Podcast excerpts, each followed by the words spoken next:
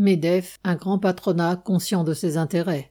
Interrogé dimanche 19 février, le patron du MEDEF, Roux de Bézieux, a réaffirmé son soutien à une réforme des retraites, entre guillemets, douloureuse mais indispensable. Comme le gouvernement, il a fait mine d'attribuer l'opposition massive à la réforme au manque d'information de la population.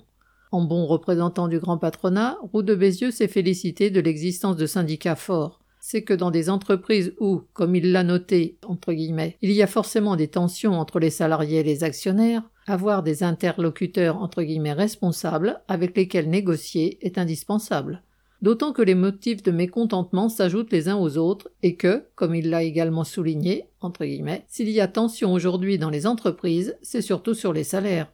Le grand patronat n'ignore rien des conséquences douloureuses pour les travailleurs de la guerre qu'ils mènent contre leurs conditions d'existence, main dans la main avec le gouvernement. Roux de Bézieux ne se trompe pas en faisant le lien entre l'opposition à la réforme des retraites qui s'exprime dans les manifestations et le problème des salaires trop bas qui fait discuter dans toutes les entreprises.